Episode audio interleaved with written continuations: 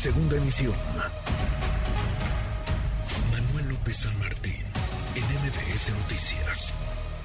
Economía y finanzas. Con Eduardo Torreblanca.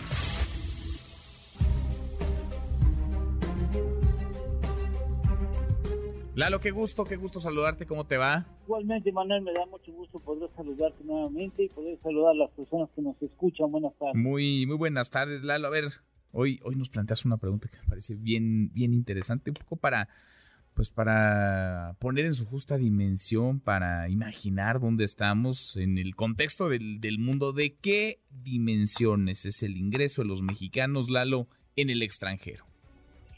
Pues mira, eh, el, el, dato es de CEMLA, de esta organización latinoamericana que realiza estudios en, en cuestiones monetarias, que arroja un resultado eh, que comento con mucho gusto a nuestro público. Eh, la masa salarial de los mexicanos en el extranjero es de 319.914 millones de dólares anuales. Es decir, que si todos los mexicanos que están trabajando en el extranjero, que según datos del SEMDA son 7.381.000, pusieran su salario de todo un año en una bolsa, al final del ciclo 2022 se juntaron 319.914 millones de dólares. Digamos que para números cerrados, 320 mil millones de dólares. Eso es lo que han ganado los mexicanos.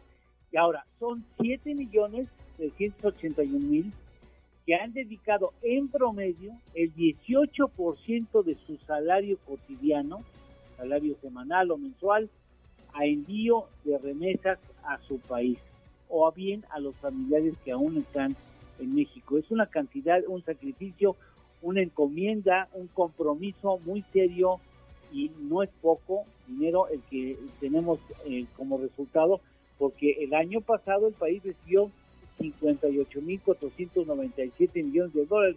Y no solamente eso, déjame decirte que en los cuatro primeros años, más un mes, diciembre del 2018, es decir, de diciembre del 2018 a diciembre del 2022, el país ha recibido 190.049 millones de dólares con cuatro récords históricos que lamentablemente es muy poco probable que se lleguen al quinto récord histórico anual, porque en este año, en algún momento del año, la economía de Estados Unidos habrá de enfrentar una recesión ligera uh -huh. y eso implicará, ya desde ahora implica que hay menos circulante en el mercado, habrá más complicaciones para hacer actividad económica y habrá menos ingresos para los mexicanos para que envíen a sus familiares en México. Pero mira, el dato es importante, 18% en promedio, 7 millones mil trabajadores y me parece que la cantidad que han juntado para el 2022 fue realmente memorable e histórico. Uh -huh. Pues sí,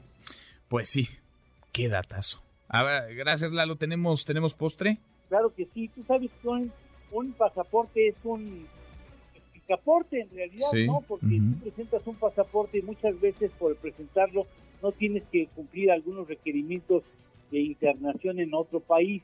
¿Sabes cuál es el, el pasaporte que más abre, que más mayor cantidad de puertas abre en el mundo? Mm, me imagino que el de Estados Unidos. Son dos, ¿no? Fíjate que no. A ver. Es el japonés abre 193 puertas de países distintos, al igual que el de Singapur. Ándale. Después le sigue Corea del Sur, después sigue Alemania con 191 y después España también en empatado con Alemania 191. Y si nos preguntamos qué lugar ocupa el de México, el lugar 51 porque abre 160 puertas que no requieren mm. visa si presentas el pasaporte mexicano. Interesante, interesante. Abrazo, Lalo, gracias. Gracias, Manuel. Buenas tardes. Buen es Eduardo Torreblanca. Redes sociales para que siga en contacto: Twitter, Facebook y TikTok. M. López San Martín.